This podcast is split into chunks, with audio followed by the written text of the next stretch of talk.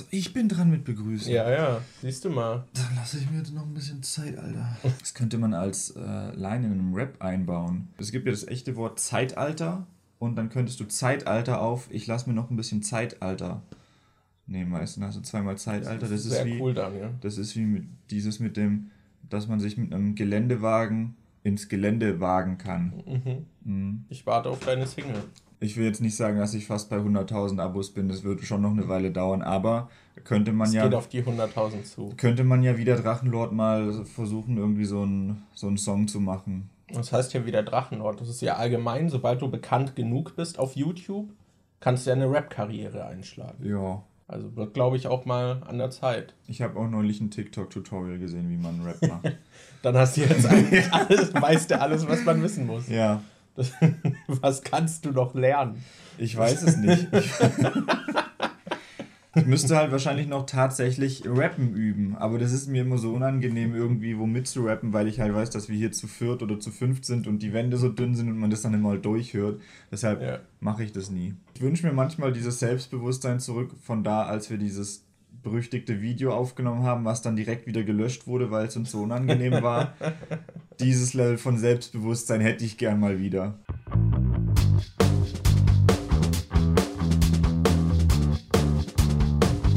Hallo Leute und herzlich willkommen zu einer neuen Folge vom Die Nachzügler Podcast, Folge 60 heute. Krass, Woo! Jubiläum. Mit dabei sind wie jedes Mal Markus, aka MJ. Und? Daniel, aka Demon. Das bin ich. Echt? Mhm. Wow. Face Reveal in Folge 60. Ja. Endlich. Jahrelang hat man darauf gewartet. So sehe ich aus. Du hättest einen Bart-Reveal machen sollen. Du hättest den Bart, während du ihn dir hast wachsen lassen, immer irgendwie abdecken. Und dann hätte es irgendwann einen Bart-Reveal Oh, die Corona-Zeit wäre halt auch perfekt dafür gewesen. Könnte ich immer mit so einer Maske hier rumlaufen und dann irgendwann, tada, ein Bart. Das wäre halt auch cool, wenn, wenn man dich so kennt ohne Bart. Und dann ist das die nächste, Oder der jetzt, nächste Moment, wie man dich wieder sieht. Das oder jetzt kommt cool. das Reveal, dass das gar kein echter Bart ist, sondern der angeklebt ist und ich reiß den einfach so runter. Jahrelang habe ich euch getäuscht. Das wäre richtig gut. Ja. Das ist nur deine, damit du so einen Wiedererkennungswert hast. So, es ist ja schwer mittlerweile herauszustechen. Und so der Bart ist halt etwas, das ist greifbar. Ja. Greifbar im wahrsten Sinne des Wortes. Ja, da können wir auch gerade anknüpfen. Wir hatten die, gestern war es jetzt zum Zeitpunkt der Aufnahme, haben wir Gartic Phone gestreamt, was übrigens super lustig war. Und wer das nicht kennt, das ist quasi stille Post, aber gemischt mit Texten und Zeichnungen. Also, dass jemand etwas beschreibt, dann muss eine andere Person das zeichnen und die nächste Person muss dann das Bild, was gezeichnet wurde, wieder beschreiben und so geht es dann weiter. Und da hat man ja auch gesehen, dass bei dir der Bart immer das Erkennungsmerkmal war. So. Und bei dir war es das immer dünner werdende Haar. Das hat mich aber echt, also das fand ich irgendwie weird. So, ich weiß, irgendwie hat sich eingebürgert, dass es, es war einfach nur so ein Klecks Haar auf dem Kopf und alle haben gesagt, yo, das ist Markus. Ich möchte aber an der Stelle mal betonen, dass du immer mit schwarzen Haaren gemalt wurdest. Es ist nie jemand hingegangen und hat gedacht, ich nehme jetzt dunkelbraun, um zu zeigen, was Markus für Haare hat. Es ist ja, immer glaube ich, auch dunkelbraun mal. Äh, ich werde mir nochmal die ganze Streamaufnahme angucken, da war nicht dunkelbraun dabei. Ich, es ist ja allgemein nicht so akkurat gewesen von dem her. Ja. Ist ja trotzdem, ist ja schon ein bisschen mehr Haar als, als so ein kleiner Klecks. es war halt auch gut, wie es immer weniger wurde. Ja, anfangs hatte Markus mal volles Haar und irgendwann war es dann nur noch so ein ganz kleiner, kleiner Punkt auf dem Kopf. so ein kleiner Punkt. Aber trotzdem alle direkt, oh, das ist Markus. Ach man. Ja, aber ich weiß noch einmal gab es auch irgendein Bild, wo halt es sah echt nicht gut aus und das war schwer zu entziffern, was das ist und dann hat man halt irgendwie war so ein brauner Kasten noch am Gesicht, dachte ja okay, dann wird wahrscheinlich Daniel gemeint sein. ja, es, es war auf jeden Fall sehr spaßig. Also ja. falls wir das mal wieder machen, kommt gern vorbei. Apropos War Livestreams. Nächste Woche wird es einen Livestream geben und zwar am 7. Mai. In der letzten Folge habe ich den aus Versehen als 7. April angekündigt. Ich weiß nicht, ich hatte mir das falsch auf den Notizzettel geschrieben. Aber am 7. Mai, das ist ein Freitag, um 18.30 Uhr sind wir auf dem Die Nachzügler YouTube-Kanal live, denn wir haben uns vorgenommen, eine Klassikerwoche zu machen, in der wir Oh. Filme nachholen, von denen ihr meintet, dass man die unbedingt gesehen haben muss. Ähm, ich habe jetzt die Liste nicht da, aber ich krieg die sieben Filme bestimmt trotzdem zusammen. Moment. Alien, Beverly Hills Cop, Donnie Darko, Scarface, Metropolis, Rambo,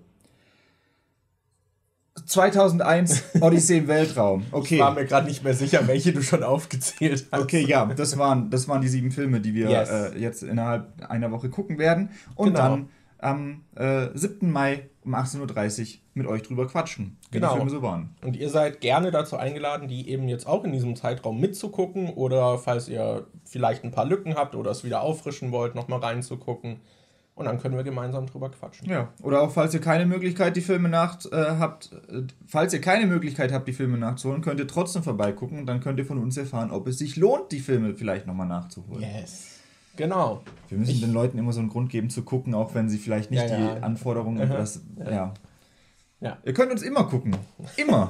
Das ist lohnt sich.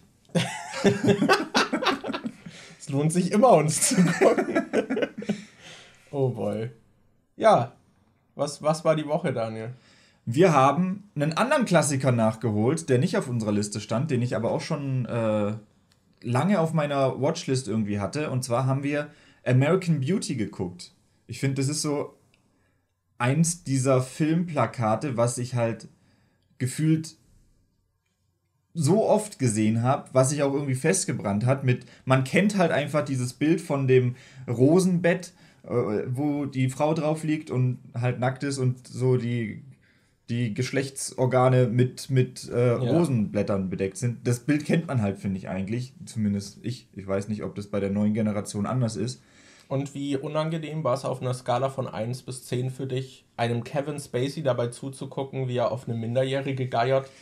Ja, das ist echt nicht gut gealtert. Das ist echt nicht gut gealtert. Äh, um mal kurz den Plot äh, zu erklären. Es geht um einen Typen, der von Kevin Spacey gespielt wird. Der ist äh, Familienvater, hat eine Frau und eine Tochter und ähm, hat ein relativ langweiliges Leben, hat, glaube ich, seit 14 Jahren den gleichen Job oder so.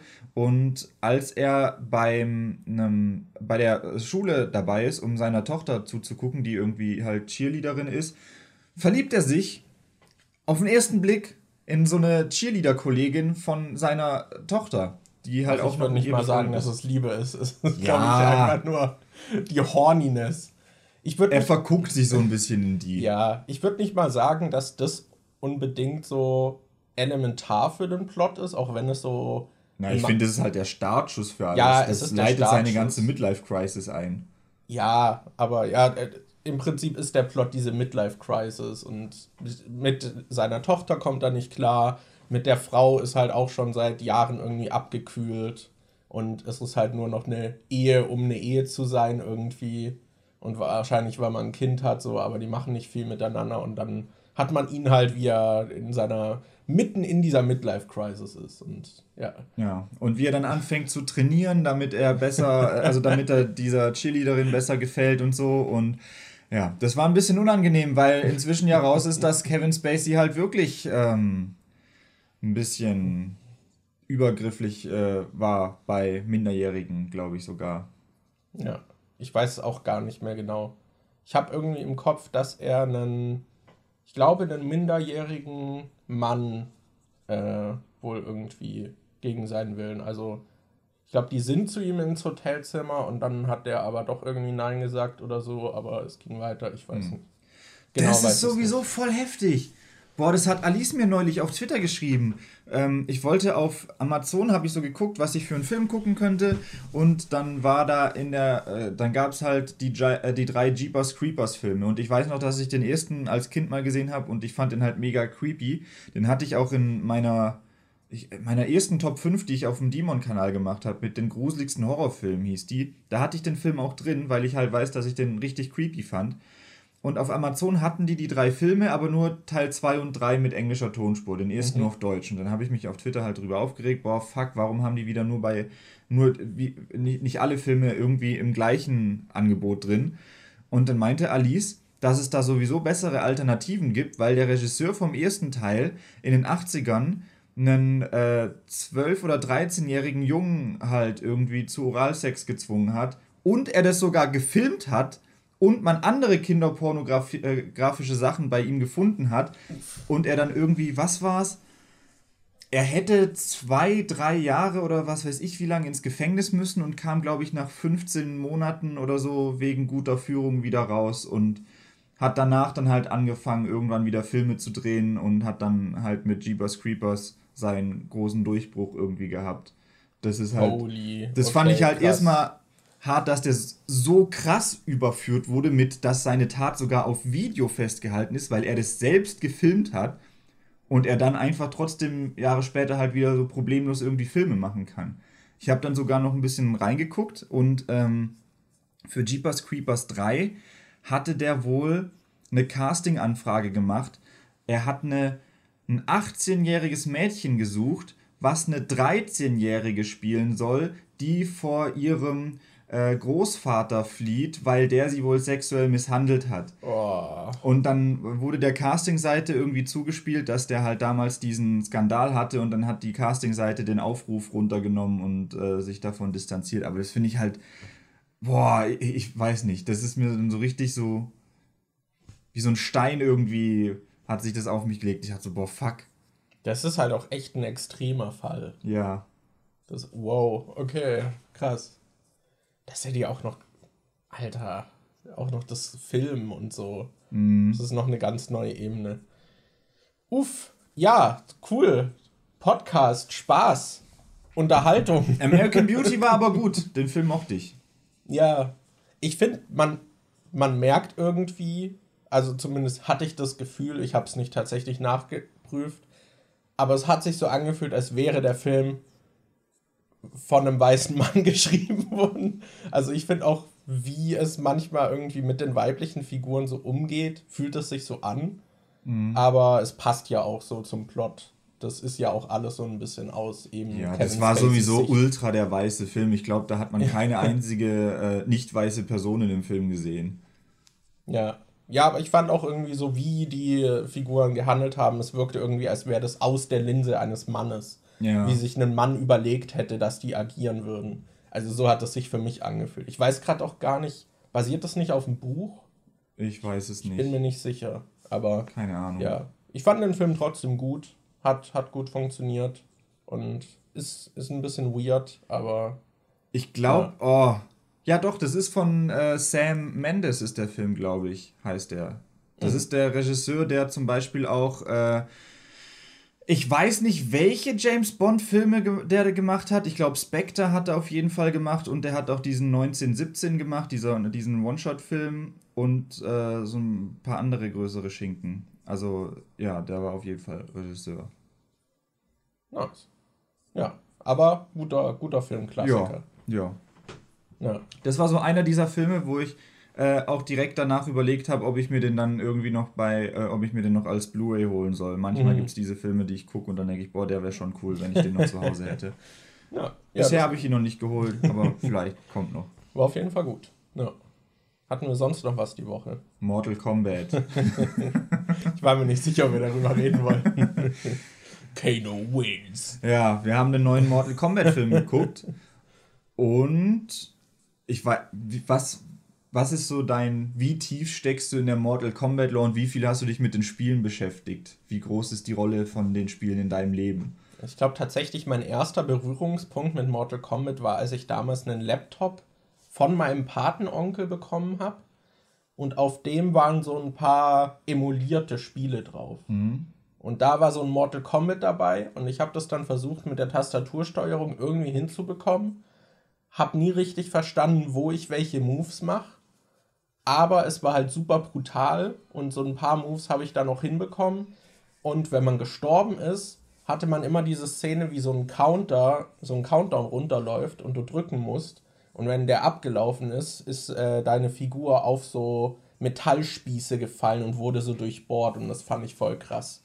Hm. Und ja, es ist ja nicht ohne Grund, würde ich sagen, ein Spiel, was damals durchaus Diskussionen ausgelöst hat, äh, weil es ja gerade auch in den Arcade-Hallen, in denen damals auch Minderjährige zuhauf waren, äh, halt einfach frei zugänglich war. So, also da kann ich die Gewaltdebatte schon verstehen, weil das Spiel ja schon eine sehr comichaft, brutale Gewalt inszeniert. Aber die Jahre danach hatte ich nie so richtig, glaube ich, Berührungspunkte mit Mortal Kombat und im Prinzip erst bei 9, glaube ich, weil das dann auf Steam war. Mhm. Und 10 hatte ich mir dann auch geholt und ein bisschen gespielt. Ja. Das hatten wir ja auch gespielt. Ja. ja, bei mir war es so ähnlich. Ich glaube, mein erster Berührungspunkt mit Mortal Kombat war sogar der Film, der damals rauskam, der ah. erste. Ah. Ähm, also die alten Spiele habe ich überhaupt nicht gespielt. Vielleicht mal irgendwann als Kind irgendwo mal gesehen, aber nicht wirklich registriert, dass es das ist. Und dann auch erst, das, ich glaube, das erste, was ich richtig bewusst gespielt habe, war der neunte Teil, wo es dann halt äh, Freddy Krueger als Charakter gab. Und ansonsten, den Zehner habe ich auch gespielt. Da gab es ja auch immerhin Jason, dann, dann habe ich dann halt, den habe ich, äh, habe ich mir sogar gekauft für die PS4.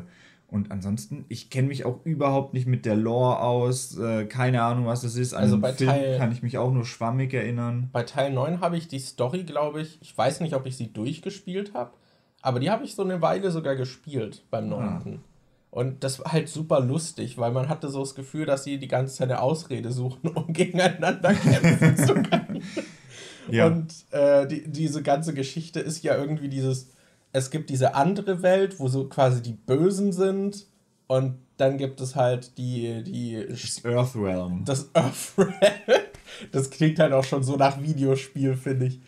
Äh, und jede Welt stellt wohl irgendwie, eigentlich gibt es diesen uralten Zyklus, glaube ich, wo dann immer gekämpft wird, wer die Kontrolle irgendwie erhält oder sowas.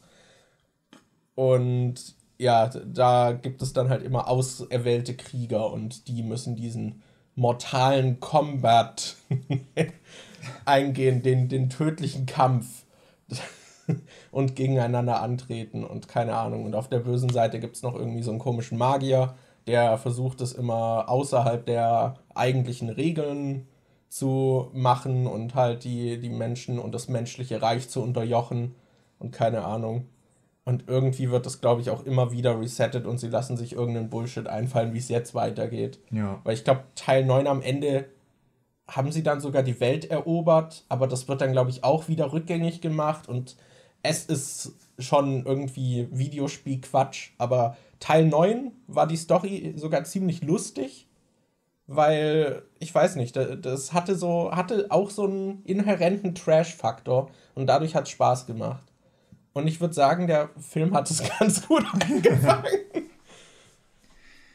ja, also ähm, zum Film. Ich fand den eigentlich ganz, ganz unterhaltsam. Also. An noch ganz kurz zum Knowledge. Ich konnte zumindest erkennen, welche Figuren dann welche sind, wenn man so ein bisschen gesehen hat, ja. was sie machen. Also so das konnte ich benennen, aber mehr stecke ich nicht drin. Ich weiß halt auch bei also manche Figuren kannte ich halt irgendwie, wie zum Beispiel diese Melina, die halt diesen äh, Mund hat, der dann so aufgerissen mhm. ist. Oder, ähm, oder wen kennt man dann noch? Scorpion und äh, Sub-Zero kennt man halt logischerweise. Dann äh, Ding hier, Jax und so. Also sind halt schon viele dabei, die man irgendwie erkannt hat, wenn man die Spiele so ein bisschen gespielt hat. Und auch wenn man den ersten Film damals gesehen hat. Der hatte ja, glaube ich, auch diese fünf menschlichen. Nur Johnny Cage war im Film jetzt nicht dabei, glaube ich. Ja.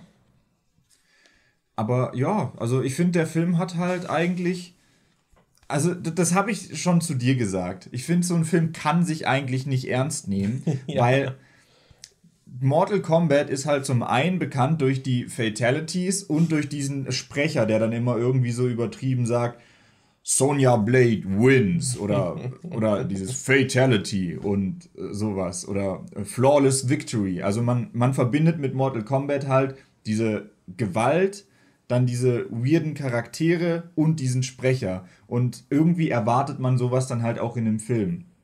Ja. Aber gerade solche Sachen wie die Moderation von dem Sprecher kannst du halt nicht in einen ernsten Film einbauen, ohne dass es dich total aus der Atmosphäre rausreißt. Deshalb find, das macht der Film auch ein bisschen. Ja, ich finde, es ist eigentlich schon gegeben, dass der Film sich nicht zu ernst nehmen kann und eigentlich so auch Humor bedienen muss. Hattest du denn das Gefühl, dass das da aufgeht? Ähm, das war so. Es war so, so manchmal ja, manchmal nein. Zum Beispiel, es gab einmal einen Moment, wo Kano diesem Reptilien-Ding so das Herz rausgeschlagen hat. Und dann hatte man Kano da stehen, wie er das Herz irgendwie in der Hand hält und dann sagt, Kano wins. Und ich finde, zu seinem Charakter hat es irgendwie gepasst. Ja, aber da fand ich super. Ja. Und da war auch das erste Mal, dass das passiert und man hat irgendwie nicht damit gerechnet, weil der Film schon eine halbe Stunde lief. Ja. So, ich finde, der Moment hat super gepasst, weil es eben auch zu der Figur gepasst hat und so. Man hätte sich vorstellen können, dass der da steht und das dann so sagt. Ja. Später kam dann aber noch eine andere Person, die halt eher einen ernsteren Charakter hat. Also äh, Kano ist halt schon einer, der die ganze Zeit irgendwelchen dummen Sprüche äh, klopft und der total ja. arrogant ist und sich selber feiert und so. Später hattest du dann aber so einen eigentlich ernsteren Charakter, der dann halt auch jemanden besiegt hat und der hat danach dann einfach gesagt, flawless victory. Und das Aber hat halt, halt da, finde ich, gar nicht gepasst. Halt auch wieder mit so einer kurzen Pause danach und dann so, als würde er in die Kamera gucken, flawless victory. Ja, das hat halt, finde ich, gar nicht gepasst. Und ja, so, da gab es dann auch noch mal was, was auch, also sie haben es dann auch zu oft gemacht, fand ich. Ja. So, es gab dann noch eine Figur, die auch sowas gesagt hat. Das fand ich auch irgendwie too much. Was ich noch cool fand, war, als das war auch so ein bisschen subtiler, als sie so gekämpft haben, irgendwie so trainiert haben. Und dann wird er mit diesem äh, Leg Swipe ja. so auf den Boden gehauen, steht wieder auf, so, versucht es doch nochmal. Und dann macht er es einfach nochmal. Dann steht er nochmal auf und macht es nochmal. Was halt so dieses Spam von irgendwelchen einfachen Moves so äh, ein bisschen äh, persifliert hat. Das fand ich cool. Das ja. hat funktioniert. Das war geil. Oder es gab auch diese Szene, wo sie dann irgendwie zwar eine Gruppe gebildet haben, aber dann haben sie so gesagt, ah ja, wir sollten einzeln gegen die kämpfen. Geh du mal mit ihm dahin, geh du mal mit dem dahin. Und dann hast du halt wie bei Mortal Kombat, wo man sich so auf Stages aufteilt ja. und mit den Leuten trifft, hast du dann halt diese Orte, wo die Leuten, Leute dann zu verschiedenen Stages gehen und da dann zusammen reinlaufen und die dann halt anfangen gegeneinander zu kämpfen. Ich finde, die haben schon ziemlich viel aus dem Spiel irgendwie. Vieles haben sie relativ gut eingebaut und manches halt auch irgendwie ein bisschen plump und unpassend, aber ich finde, im Großen und Ganzen hat der Film schon Spaß gemacht. Ja, ich fand die Dialoge manchmal ein bisschen furchtbar irgendwie. Ich finde gerade der Einstieg war auch dann irgendwie zu lang. Der Einstieg, irgendwie. ich finde, der Einstieg ging eigentlich immer so Schlag auf Schlag. Ich finde gerade so, was die Exposition anging, war das halt du, es wurde immer entweder gerade die Story erklärt und warum man das machen muss, was gerade passiert, und oder, oder es gab einen Kampf dazwischen. Ich finde eigentlich, dass das relativ gut gepaced war am Anfang. Es ja. war nur sehr viel Story hintereinander abgehackt. Ja, es, also man hatte schon das Gefühl, als dann Jax kommt und dann halt so den Story-Dump bringt, so, ah, danke für die Exposition und dann kommen sie weiter und äh, treffen irgendwie auf Sonja und die bringt den nächsten Dump, so da hatte man das Gefühl, okay, wir haben hier diese Welt, die wir etablieren müssen und packen wir es alles in diese Sätze rein. Ja. Das fand ich halt ein bisschen ungeschickt. So, es war gepaced, war es eigentlich ganz gut, weil der, der Film auch mit diesem Kampf äh, des Scorpions halt einsteigt und so. Das fand ich ganz gut. Aber ja, ich weiß nicht. Ich, ich finde, es kann sich nicht ganz davon lösen, dass es dieses, wir wollen eine ernste Geschichte erzählen und es ist irgendwie trashy. Ich finde, die Mischung geht nicht ganz auf, mhm. nur zu teilen. Aber ich hatte trotzdem Spaß mit dem Film, was unter anderem daran liegt, dass die Effekte echt gut aussahen. Ja. Ich war richtig positiv überrascht. Also, man hat zwar viel CG-Blut und da wird auch hier nicht gespart, aber so die anderen Effekte und gerade wie es auch im Kampf eingesetzt wird, fand ich echt cool. Boah, gerade diese Eiseffekte von Sub-Zero sehen teilweise ja. so geil aus. Auch dieser eine Shot, der im Trailer ist, wo er von Jax die Knarre packt und Jax schießt und dann quasi die Kugeln, die kleinen Fragmente schon eingefroren werden und man einfach nur sieht, ja. wie aus der Waffe, aus, dem, äh, äh, aus der Mündung so Eiszapfen rauskommen. Das sieht schon echt cool aus. Ja, das war echt cool. Das und auch mit dem, mit dem Hut, damit hat man ja auch nicht gerechnet. da war halt plötzlich ein Kill, der war so ultra blutig und brutal. Ich glaub, also, Kung Lao heißt der so. Ich hatte mich noch gewundert, ob sie das irgendwie in einem Film einbauen, weil Kung Lao ist eine Figur, der hat so einen metallenen Hut Und im Spiel wirft er den und der ist halt irgendwie auch scharf und schlitzt die Leute dann so auf. Und er kann auch so einen Move, der sich dann so auf der Stelle dreht und dann drückt er irgendwie einen rein. Und dann kommt diese Szene plötzlich. Das war halt so krass, weil davor halt irgendwie nichts mega Blutiges passiert ist. Da war es eigentlich äh, so 10, 20 Minuten relativ ruhig und dann kommt auf einmal so ultra der brutale Mord und ich dachte so, what the fuck? ja, da wird halt echt so eine äh, Person mit, mit dem Hut in zwei geteilt, was ja sehr aus dem Nichts kam. Irgendwie, weil man auch nicht damit rechnet, weil der Kampf so erst losgeht oder ja, wohl schon vorbei. War cool. Aber ja. Also, falls ihr auf Gore steht und so ein bisschen was mit Mortal Kombat anfangen könnt, glaube ich, kann man damit Spaß haben. Aber ich finde, es ist jetzt auch kein Film, den man gesehen haben muss. Aber in der Riege der Videospielverfilmung, finde ich, kommt er dann im Verhältnis noch ziemlich gut weg. Ja. Ja. Ich, aber ich finde, da hatten wir in den letzten Jahren allgemein so mit Detective Pikachu und im Sonic-Film die waren alle ziemlich solide ja. irgendwie. Also ich fand keinen davon furchtbar. Ich finde, bei allen wäre noch mehr drin gewesen, aber. Ich ja. bin da auch schon auf den Uncharted-Film gespannt. das Uncharted finde ich halt irgendwie. Das ist doch einfach nur Indiana Jones, aber mit einem anderen Namen nochmal, oder? So. Ja. Eigentlich müsste man das relativ gut hinkriegen. Ich ja. weiß es nicht. Aber ich fand die Tomb Raider-Filme, also die mit ähm, Angelina Jolie, da habe ich den ersten nur geguckt. Fand ich halt auch nicht so prickelnd. Ja, die waren furchtbar. Obwohl man da eigentlich auch denken müsste, dass, keine Ahnung, ist doch jetzt nicht irgendwie so High Fantasy oder irgendwas, was ultra. Es ist nichts, was man filmisch so noch nie gesehen hat. Das ist ja auch im Prinzip einfach Indiana Jones, aber mit einer Frau. Ja, ja. ich weiß auch nicht, wie, wie übersättigt der Markt mittlerweile ist an so Abenteuerfilmen, weil ich habe das Gefühl, in den letzten Jahren kamen da nicht viele raus. Wir hatten ja auch äh, bei Love and Monsters drüber gesprochen, dass es nicht mehr so viele Filme gibt, die sich so anfühlen. Ja. So, und deswegen weiß ich nicht, wie dankbar das aufgenommen wird, aber ich bin mal auch gespannt. Tom Holland. Das ist dann wahrscheinlich spielen, wie bei Joker. Dann kommt so ein großer Film raus, der im Prinzip einfach nur Sachen verwendet, die es früher schon mal im Kino gab. ja. Und alle dann plötzlich, Alter, das ist ja ultra krass. Kinorevolution. Filme können so geil sein. Was? Und alle, die halt schon ein bisschen länger sich mit Filmen beschäftigen, so, ja, das, das gab's, gab's alles schon. Das, das ist nichts Neues, Leute. Das Ach man, kopiert dann so eins zu eins so Sets äh, aus Indiana Jones. Ach man. Aber Tom Holland soll Nathan Drake spielen, ne? Glaub ja, ich. ist auch schon abgedreht. Ah, okay. Ja, der kann ja auch was. Also, ja. der, der kann ja körperlich echt einiges. Da bin ich mal gespannt drauf. Ja. Das hatte ich gehört, dass äh, bei den späteren dann Indiana Jones-Teilen man das wohl gemerkt hat, dass Harrison Ford halt alt wird. ja. So, dass dann halt nicht mehr so viel drin ist. Aber ja. Ja, dann bin ich gespannt. Ich hatte vor allem neulich, ja. ich weiß nicht, ob das jetzt. Es ist halt auch, es ist gerade April.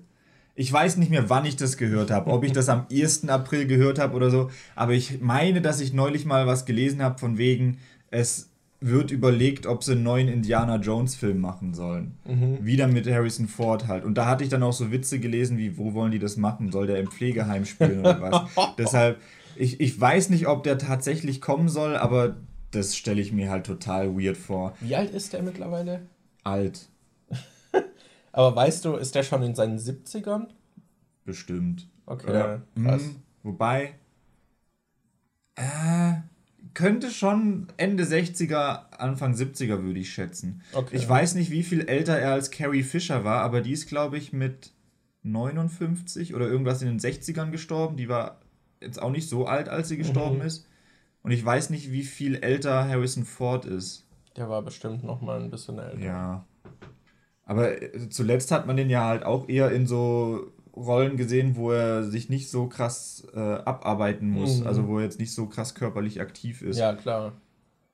Ja, ja mal gucken, ja. mal gucken. Vielleicht gerade in Verbindung könnte ich mir es schon vorstellen, wenn, wenn da jetzt dann die Jahre auch noch ein Videospiel wiederkommt zu Indiana Jones. Aber, Kommt da eins? Äh, Bethesda hat, glaube ich, macht da was. Ah. Da, da kam so ein Teaser mal. Genau. Also ich kann mir schon vorstellen, dass sie dann versuchen, den Hype irgendwie vielleicht, der davon dann auch nochmal kommt, irgendwie mitzunehmen. Mhm. So eine Wechselwirkung ist. Aber mal gucken, mal gucken. Ja. Aber Mortal Kombat kann man machen. Ja, kann, Kann man man schon gucken. Kann man Spaß mit haben. Ja. Wollen wir ein Thema auslosen? Let's go. Es ist Thema Nummer 5. Und Thema Nummer 5 ist Lieblingsfilme. okay. Oh Mann. So, da wäre eigentlich wird wir machen gerade so einen langsamen Prozess durch, dass unser Podcast immer mehr zu einem Film-Podcast wird. Ja. Ich habe neulich schon überlegt, ob ich auf meinem äh, YouTube-Kanal einfach noch einen eigenen Film-Podcast starten soll, weil wir reden halt schon oft über Filme hier.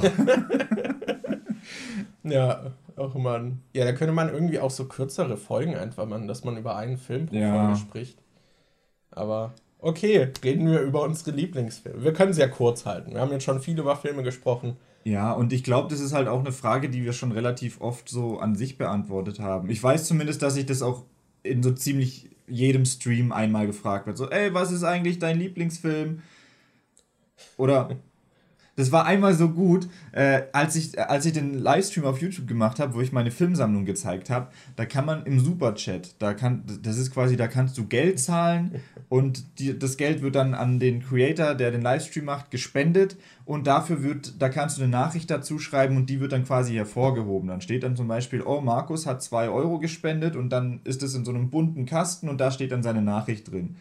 Und da hat einer in mein, einem meiner Livestreams mit der Filmsammlung, hat jemand Geld gespendet und gefragt, hey, was ist eigentlich dein Lieblingsfilm? Und direkt danach hat noch jemand Geld gespendet und hat dazu gefragt, hey, ist Scott Pilgrim eigentlich immer noch dein Lieblingsfilm? Und das fand ich so gut wie die zwei, die sich dann eigentlich gegenseitig so fast äh, so beantwortet haben schon fast. Ja, damit hast du es ja auch schon beantwortet. also, ich habe mich mittlerweile auch darauf geeinigt, dass ich einfach Scott Pilgrim sag, aber an sich finde ich Liebling immer schwer bei einem sehr vielseitigen Medium. Ich finde, das ist halt eher so wie so eine, weiß nicht, so ein fließendes Ding, wo halt mehrere auf. Ich finde, Ja, so, so- sich auf ein Superlativ zu einigen, ist halt Immer richtig schwer. Vor allem so viele tausende Filme, wie es gibt, so definitiv zu sagen, das ist der Film, den ich am aller, allerbesten finde, da kommt keiner ran. Ja, Weil ich finde selbst, selbst wenn du mich fragst, was mein Lieblings-Edgar Wright-Film ist, finde ich schwer, weil ich zwischen Hot Fuzz und Scott Pilgrim schwanken würde. Ja, ist bei mir auch so.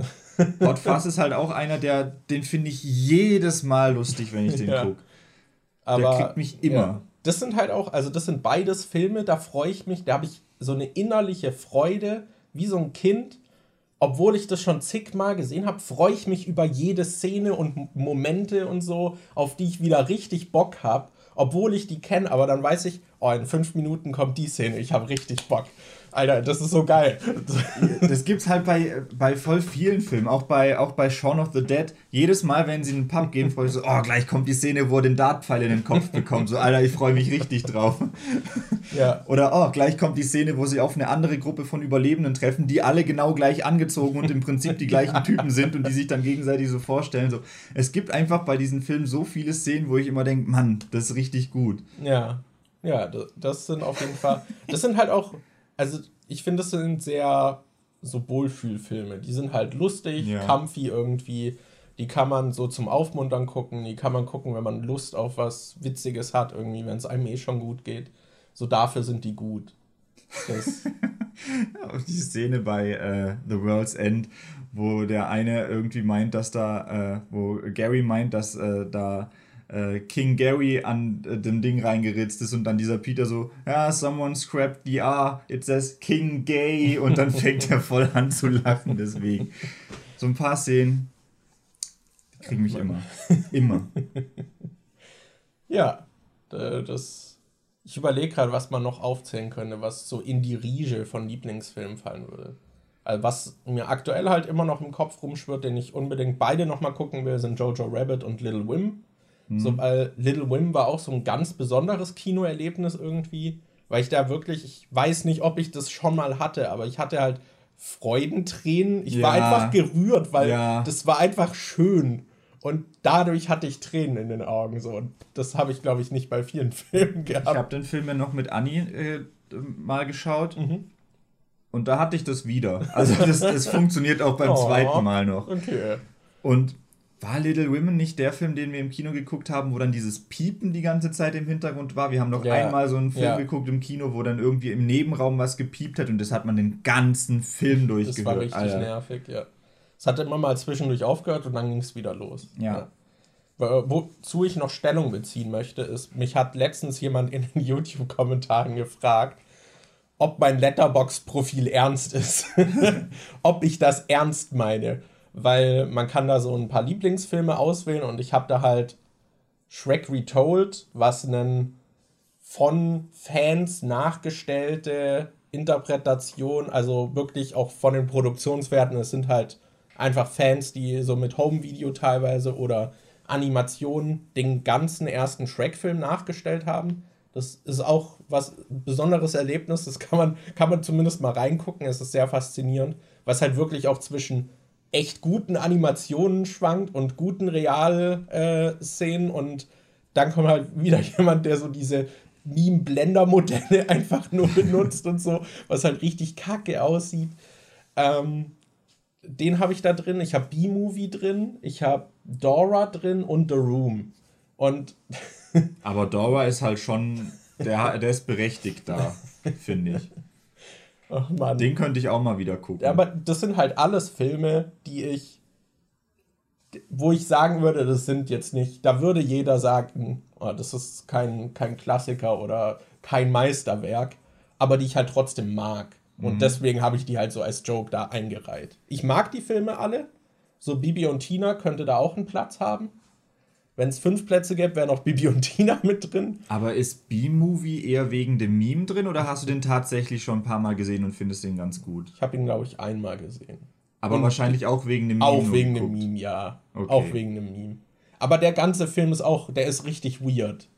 Äh, B-Movie ist richtig weird. Also, da, da finde ich auch, der ist nicht irgendwie wirklich gut, aber allein du hast diese Biene, die dann die Frau dem, dem Freund ausspannt. Und dann ist irgendwie die, das letzte Drittel des Films ist einfach eine Gerichtsverhandlung, weil die Bienen die Menschheit verklagen, weil sie ausgebeutet werden. Es ist voll abgefuckt. Na, ich habe den noch nie gesehen. Und also auch dieses Ausspannen, du hast dann halt Szenen, so wie der Freund irgendwie kommt und die, die Freundin ist mit der Biene im Raum und dann ist er eifersüchtig. Das ist, den müssen wir eigentlich mal gucken. Der ist schon. Okay. Also, ich habe den auch nur einmal gesehen. aber der ist schon sehr, sehr weird. Also, da frage ich mich auch, was sie sich da teilweise gedacht haben. Aber ja, das wollte ich nur noch erwähnen. Das sind Filme, die ich irgendwie cool finde, aber was ich jetzt an sich nicht als Meisterwerk bezeichnen würde. Es gibt halt an sich, ich finde, so was Lieblingsfilme angeht, es ist ja auch was total Subjektives, weil es mhm. gibt total viele Filme, wo ich sagen würde, boah, die sind richtig gut gemacht. Technisch sind die echt gut, auch die Geschichte funktioniert voll super und so, aber ich fühle die Filme dann halt manchmal ja. nicht so. Und es gibt manchmal, äh, manchmal Filme, die sind eigentlich eigentlich voll 0815. Die sind gar nicht so besonders, aber irgendwas sprechen die dann halt in mir an und irgendwie verbindet man die dann vielleicht mit einer Zeit, in der man die Filme geguckt hat und so. Und dadurch haben die dann irgendwie einen besonderen Platz im Herzen und man guckt die ja. halt einfach gerne. Ich habe zum Beispiel, ich liebe die American Pie Filme. Ich finde, die sind halt eigentlich ich habe jetzt, ich gucke jetzt nicht so viele von diesen, äh, äh habe jetzt nicht so viele von diesen komischen, äh, perversen Teenie-Filmen geguckt, die dann als äh, Reaktion auf American Pie dann irgendwie so einen Hype erfahren haben. Deshalb weiß ich jetzt nicht, wie die sich im Vergleich zu anderen schlagen und ob es da tatsächlich welche gibt, die irgendwie besser sind, was das angeht. Aber ähm, American Pie ist halt auch alles relativ simpel und es geht eigentlich nur, haha, es ist Pipi-Kaka-Humor. Ich glaube, im ersten Film geht es darum, dass der, gibt es ja den Heimscheißer, der dann Durchfall hat und in der Schule auf dem Klo kackt und auf dem Mädchenklo ist und haha, mega lustig. Im zweiten Teil wird Stifler angepinkelt, weil er denkt, dass, das eine, dass er gerade eine Sektdusche oder sowas bekommt. Und ich glaube, es gibt in jedem Film irgendwie so dummen Pipi-Kaka-Humor. Das ist eigentlich total bescheuert und so, aber ich liebe diese Filme einfach. Ja. Ich habe die früher total gern geguckt und verbinde die mit einer Zeit in meinem Leben und ja, weiß nicht. Deshalb finde ich die halt auch total cool. Aber ja. ich kann auch jeden nachvollziehen, der sagt, nö, die finde ich nicht geil. Ja, du hat, hattest diese emotionale Komponente angesprochen. Ich habe zum Beispiel, das habe ich so krass bei diesen Snyder-Superheldenfilmen, dass ich so emotional null Verbindung einfach mit den Figuren aufbaue. Und ja. das, da bewerte ich dann halt auch jeden Moment schon einfach schlechter, weil es mich weniger juckt.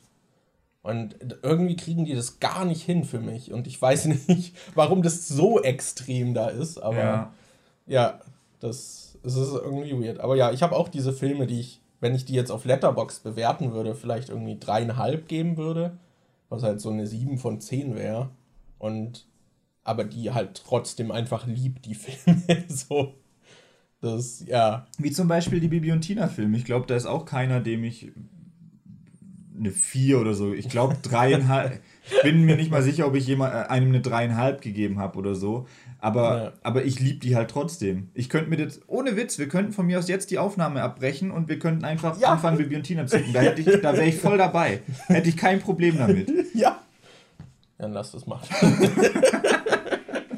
Aber es gibt halt auch Filme, die objektiv, wo ich sagen muss, die sind eigentlich die besseren Filme aber für die würde ich jetzt nicht einfach alles stehen und liegen lassen ja. und mir die angucken. Keine Ahnung. Ich würde mir jetzt wahrscheinlich nicht direkt. Was, oh, was, jetzt fällt mir natürlich kein Beispiel an. Ich würde jetzt zum Beispiel nicht sagen, ja, lass mal aufhören und stattdessen gucken wir jetzt Inception. Den finde ich zwar ja. auch, der, der ist halt gut, und wahrscheinlich, wahrscheinlich, der, wahrscheinlich ist er halt auch besser als Bibi und Tina, aber nur wahrscheinlich, ich bin mir da nicht ganz sicher, so objektiv betrachtet irgendwie, wobei objektiv betrachtet bei Filmen sowieso immer schwer ist. Aber ich würde mir eher jetzt nochmal, ja, ich würde mir jetzt eher Bibi und Tina angucken, als dass ich mir jetzt nochmal Inception geben würde. Ja. Word. Ja. Noch ein Thema. Jo. Thema jetzt 8. Hassfilme. Nee. Wie würde euer eigenes Videospiel aussehen von Krylo? Da habe ich schon ein paar Mal drüber nachgedacht, was, was ich gern für ein Videospiel sehen würde. Und eins, an das mir schon sehr lange im Kopf rumschwirrt, ist ein Videospiel zur Serie Supernatural, wo du quasi so eine Art Open World hast und du so Witcher-mäßig irgendwie halt ähm, äh, Fälle untersuchst und du halt mit dem Auto rumfahren kannst und äh, Leute interviewst und guckst, was da überhaupt abgeht. Weil ich finde, ich finde, Supernatural hat voll die gute Welt, die sich irgendwie für so ein Spiel eignen würde. So was äh, Großes, wo du halt neue Gegenden erkundest, mit den Leuten redest, was die denn für Probleme haben, dann findest du heraus, was da irgendwie ist. Zum Beispiel, oh, die haben einen Poltergeist in dem Haus oder oh, da ist ein Dämonennest oder so. Dann kannst du dich irgendwie drauf vorbereiten und kannst dann halt äh, versuchen, so gut wie möglich vorbereitet hinzugehen und den Fall zu lösen.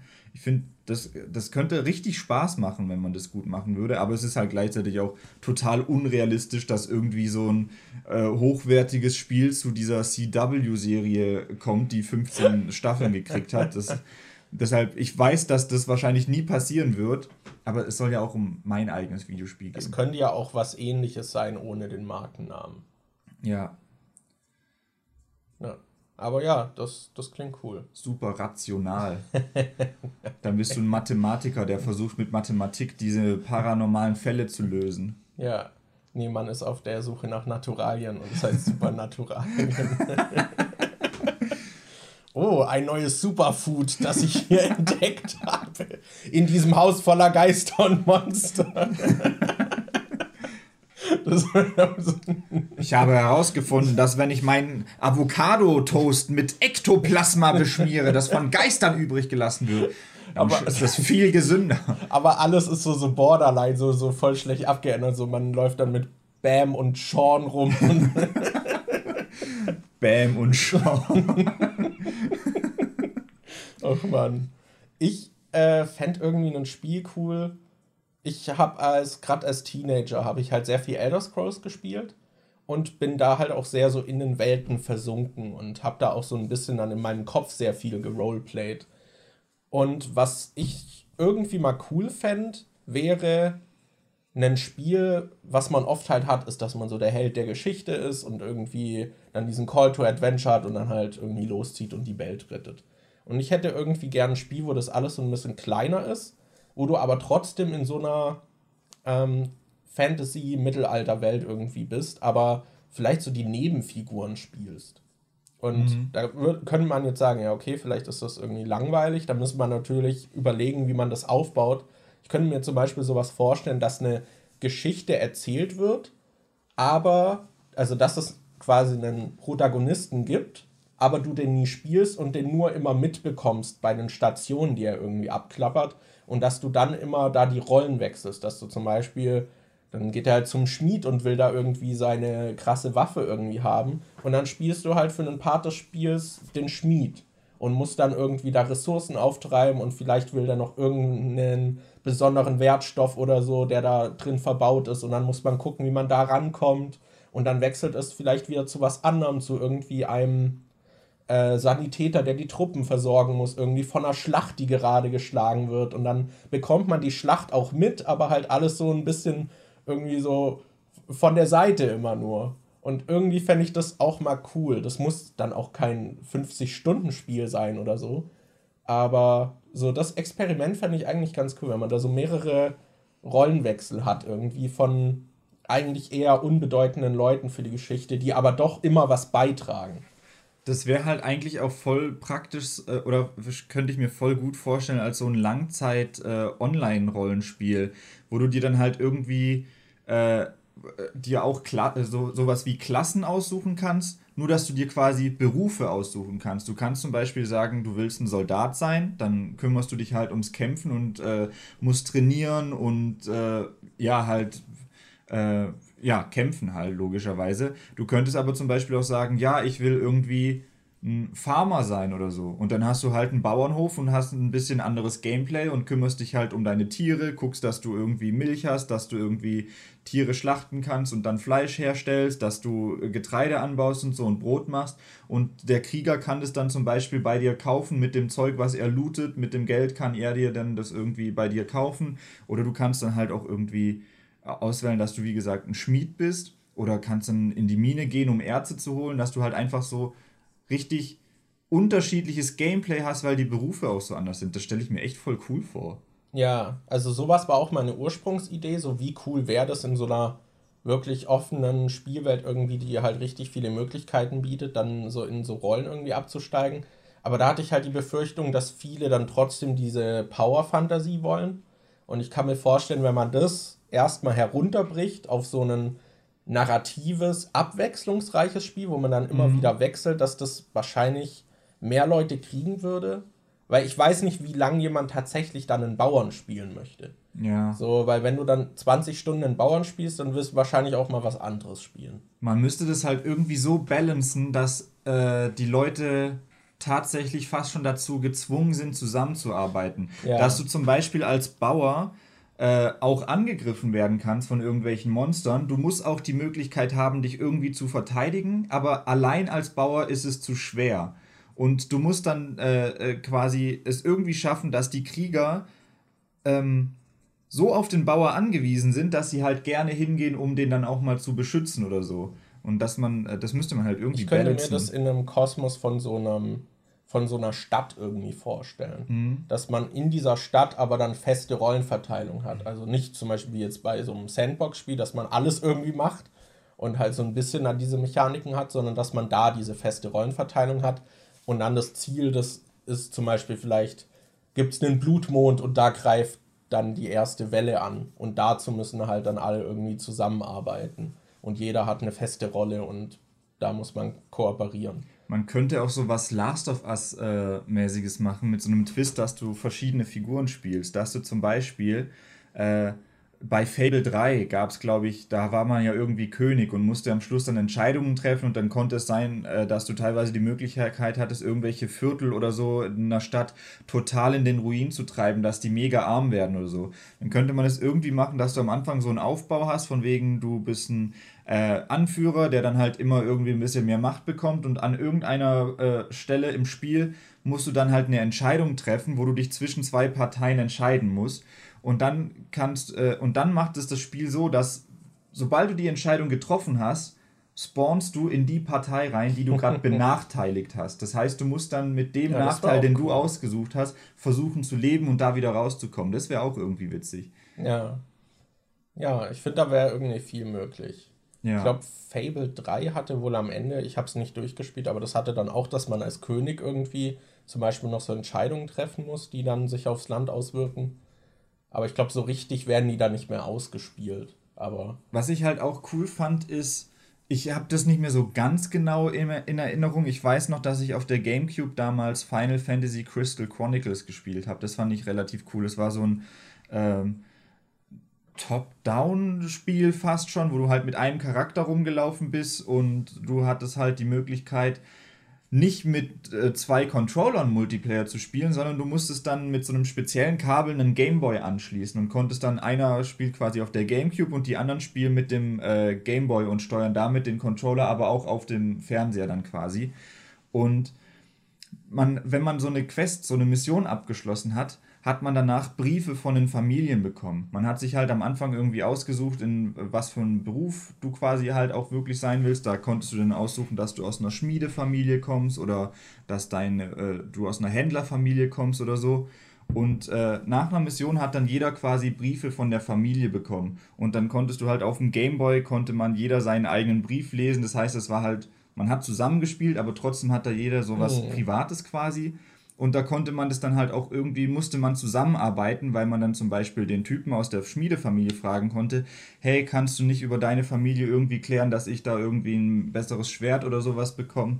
Das fände ich halt auch cool, dass man da so mehr darauf angewiesen ist, die tatsächlichen Vorteile der Teamkameraden auch irgendwie zu nutzen. Hm. Ja, das klingt auch cool.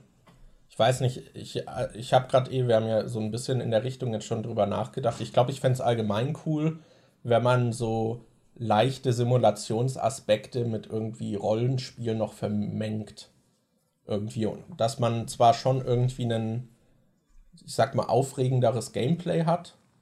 So, was ja auch dieses klassische Ding ist, ist, dass du so Echtzeitstrategie hast und dann aber ins Schlachtfeld wechseln könntest. Mhm. Was ja, finde ich, auch einen nachvollziehbarer Wunsch ist und dass du da auch sowas hast, dass du eben Entscheidungen triffst, die irgendwie vielleicht auch Ausmaße haben, die du nicht ganz abschätzen kannst oder halt weitgreifende äh, ähm, Konsequenzen hast und die dann aber hautnah irgendwie erleben kannst. Ich finde, das ist auch immer mhm. irgendwie ein ganz cooler ja, eine ganz coole Fantasie, aber halt, glaube ich, schwer einfach auch umzusetzen. Ich finde es auch allgemein echt ganz cool mit, äh, eben wie du meintest, mit so Simulationsaspekten halt auch in irgendwie ja, Rollenspielen, aber dass du halt auch mal so entschleunigtes Zeug hast. Ich finde es mhm. überhaupt nicht schlimm, wenn du in einem Spiel die Möglichkeit hast, irgendwas zu machen, was jetzt vielleicht langweilig ist, wenn es aber halt irgendwie so zur Atmosphäre vom Spiel irgendwie beiträgt. Da fallen mir halt gerade diese Rockstar-Spiele ein, wo du bei GTA 5 zum Beispiel, wenn du Bock hast, auch einfach Immobilien handeln kannst, wenn du willst. Oder wo du ja. Yoga machen kannst oder Golf spielen oder Tennis spielen oder Sport machen oder sonst irgendwas. Oder im Internet surfen und da Autos bestellen, wo du halt so viel Zeug machen kannst, was eigentlich nichts mit der Story zu tun hat und was vielleicht auch nicht so spannend ist. Aber ich finde es halt cool, wenn du in solchen Spielen halt tatsächlich irgendwie die Charaktere, so die, die Rollen wirklich spielst. Gerade bei GTA 5 habe ich es dann zum Beispiel immer so gemacht, dass da hast du ja drei verschiedene Figuren zur Auswahl dass ich dann halt in meinem Headcanon hat jeder irgendwie so eine, seine eigene Persönlichkeit und ich versuche dann auch nach der Persönlichkeit ja. zu spielen. Wenn ich zum Beispiel Michael spiele, gucke ich halt, dass der irgendwie meistens irgendwie mit einem Anzug rumläuft und irgendwie halt ein bisschen fancy aussieht. Und äh, wenn ich Franklin spiele, dann spiele ich halt eher so ein bisschen draufgängerischer und gucke, dass ich dann mit Motorrädern rumfahre oder mhm. sonst irgendwas. Und dass dann halt auch die Freizeitaktivitäten irgendwie, also ich spiele dann halt wirklich die Figuren so, wie ich sie mir vorstelle. Und das finde ich eigentlich ganz cool, wenn du in Spielen solche Möglichkeiten hast, dann irgendwas zu machen. Auch wenn es jetzt nicht ultra spannend oder sowas ist, finde ich ja. das eigentlich trotzdem ganz cool, diese Möglichkeit zu haben. Ja, ja, das finde ich auch cool. Ich meine, ich habe das auch, also gerade bei den Elder Scrolls Spielen habe ich halt auch immer so geroleplayed. Ich habe dann auch mal einen Jäger gespielt, zum Beispiel in Oblivion, der dann halt versucht hat, nur über Jagd irgendwie dann auch Geld zu verdienen und so. Mhm. Und dann halt nicht einfach jedes Banditenlager umgehauen hat und irgendwie, das ist oft dann einfach mit der Einschränkung von äh, bestimmten Dingen, finde ich, auch verbunden. Ich habe auch in den, gerade in den Elder Scrolls Spielen ist es, also in Skyrim finde ich es mit am schlimmsten, dass du diese eierlegende Moi äh, Wollmilchsau bist, die halt alles kann und du bist der Anführer jeder Gilde und keine Ahnung, was, was ich halt echt kacke finde, dass es da, es ist zu viel Freiheit ohne Konsequenzen. Da habe ich äh, am Montag im Livestream sogar genau über dieses Thema geredet, weil mich jemand gefragt hat, ob ich mal Skyrim spiele und dann habe ich irgendwie genau das kritisiert, dass es keine richtigen Konsequenzen ja, gibt. Ja, irgendwann muss ich darüber mal noch ein Rant-Video machen. Also, das, also, oh, holy fuck, aber ja, das, da habe ich halt auch schon immer automatisch direkt dann so, ah, okay, ich merke, wenn ich die Mechanik, wenn ich die, diesen Skill jetzt zum Beispiel pumpen würde, dann wird es mir nachher weniger Spaß machen, weil es zu stark ist. Und dann lasse ich den halt aus. Oder dann habe ich halt einen, einen Dieb-Charakter und mit dem mache ich dann halt nicht die Kriegergilde. So, da, da habe ich schon immer, mit einem Krieger würde ich halt auch nicht die Magiergilde dann machen. Und da habe ich dann auch, ich habe ja damals das Let's Played und habe dann halt auch immer verschiedene Charaktere dann angefangen dafür, mhm. für die einzelnen Gilden und so. Und ich sehe dann halt immer von Leuten, die dann sagen, boah, das ist Kacke und mein Char kann irgendwie alles. Und ich kann verstehen, dass man an den Punkt gelangt, aber wenn man an, auf dem Weg schon merkt, dass es so sein wird, warum macht man es dann trotzdem? Ja. Und also ich würde die Schuld nicht ganz dem Spieler zuschieben, weil es liegt dann schon dran, dass die Systeme so im Spiel sind. Also ganz verüben kann ich es ihnen nicht, aber wenn ich merke, dass mir etwas aktiv den Spaß verderben wird, dann lasse ich das eher. Das, ja. Oder schränkt mich irgendwie ein. Das ist auch, ich weiß nicht, zum Beispiel bei Assassin's Creed finde ich, gerade die früheren Teile sind da auch ein gutes Beispiel. Also nicht die ganz frühen, aber so die mittleren, dass es da so viele Mechaniken gibt, die vom Spiel gar nicht genutzt werden, aber du hast sie einfach. Und wenn du alle benutzt, bist du halt viel zu stark.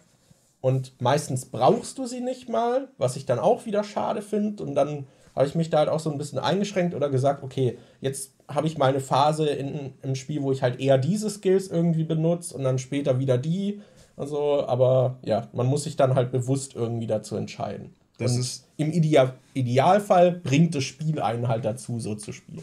Das sind gerade, da fallen mir gerade zwei Sachen ein. Zum einen finde ich, dass Skyrim auch so ein gutes Beispiel ist für das, was wir auch bei Lieblingsfilmen gesagt haben, weil Skyrim ist auch so ein Spiel, wo ich sagen würde, da sind objektiv total viele Sachen, die mir einfach nicht gefallen, die auch richtig gammelig sind. Auch dass die Spiele halt immer so mega buggy rauskommen, dass total viel eigentlich, äh, also ich spiele das eigentlich nur noch mit Mods da ist halt so viel Zeug, was irgendwie durch Mods erst besser wird oder richtig Spaß macht. Ja. Aber trotzdem ist es halt ein Spiel, das könnte ich immer wieder spielen. Ich finde, es macht halt einfach Spaß.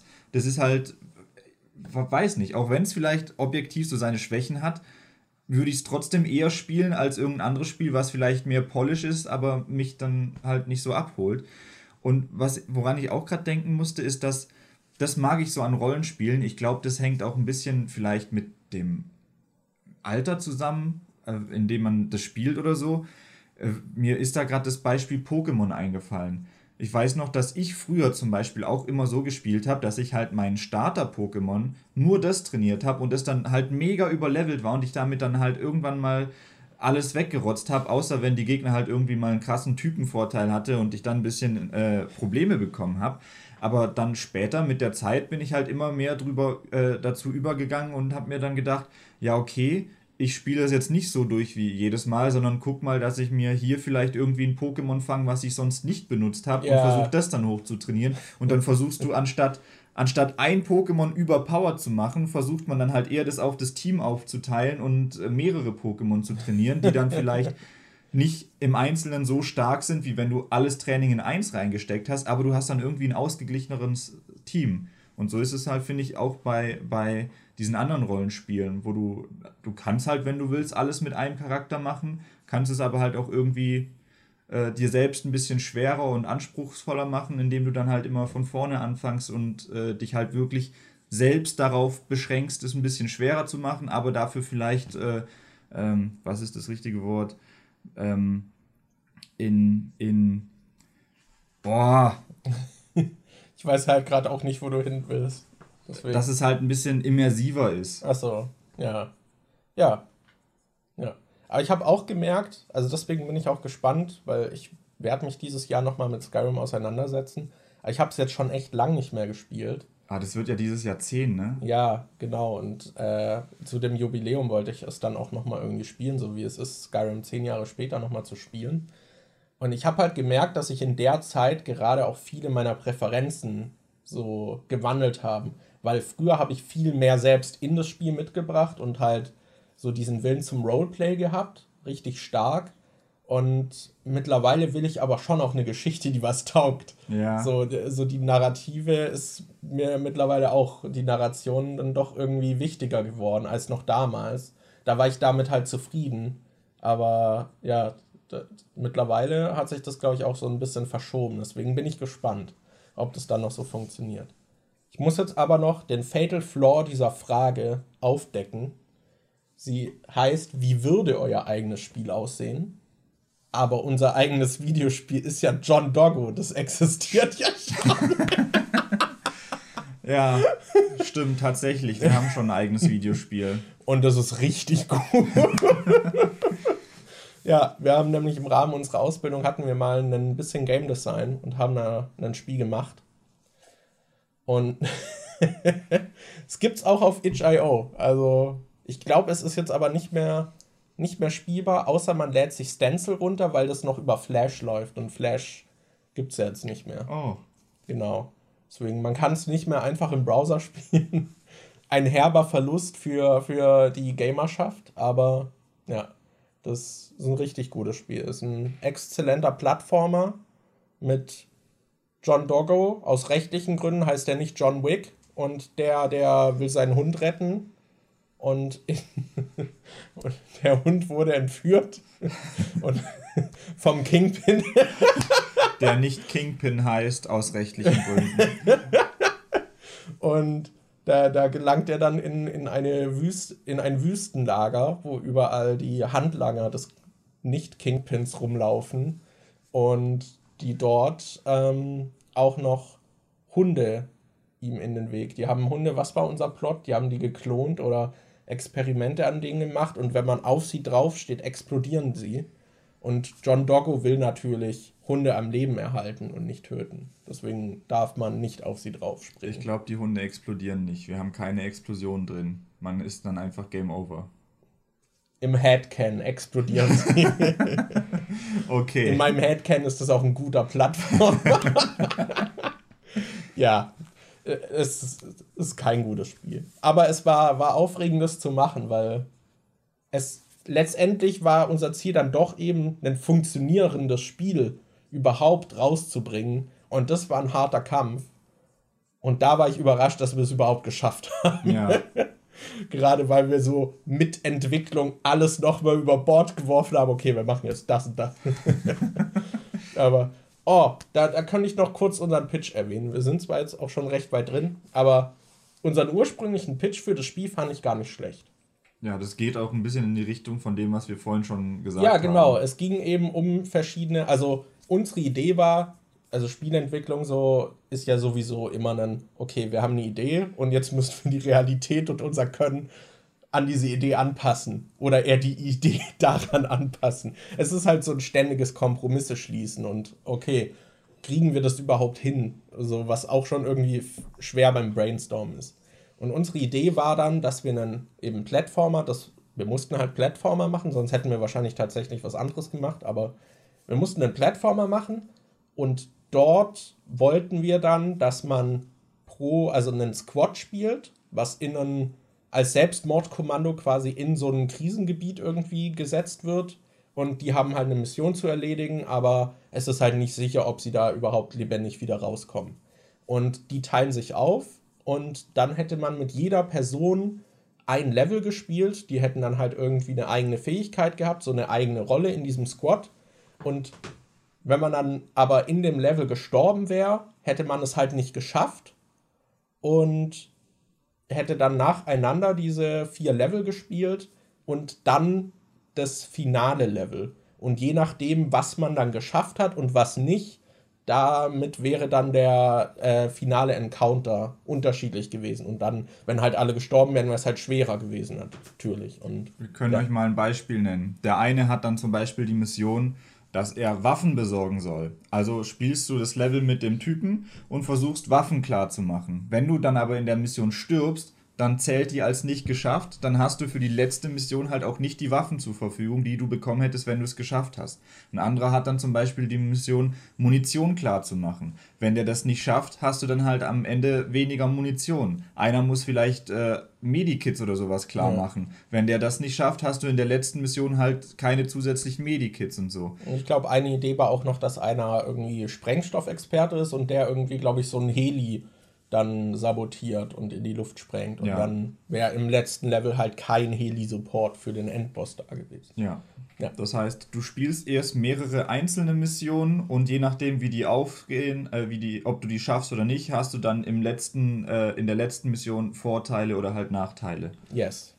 Genau. Aber das hat halt überhaupt nicht geklappt. Ja. Der war viel zu umfangreich für, das, für die Zeit, die wir hatten und alles Mögliche. Deshalb mussten wir das stark ummünzen und dann wurde daraus John Doggo und ähm, Wir haben einfach, wir hatten so ein Soldaten-Pixel-Modell und da haben wir dann den Kopf von John Wick draufgesetzt. ja. Richtig gut. Ja. Aber wir können behaupten, wir haben ein Spiel mit Keanu Reeves gemacht. Oh Gott, ey. Ja, da, das war John Doggo. Unser eigenes Videospiel. Jetzt wisst ihr, wie es tatsächlich aussieht und nicht, wie es aussehen würde. Ja. Das war John Doggo und das war unsere Folge Die Nachzügler für heute. Yes. Wir sehen uns dann beim Livestream am 7. Mai um 18.30 Uhr auf dem Die Nachzügler YouTube-Kanal wieder. Genau, schaut vorbei. Bis Boah. dann. Tschüss! Ciao.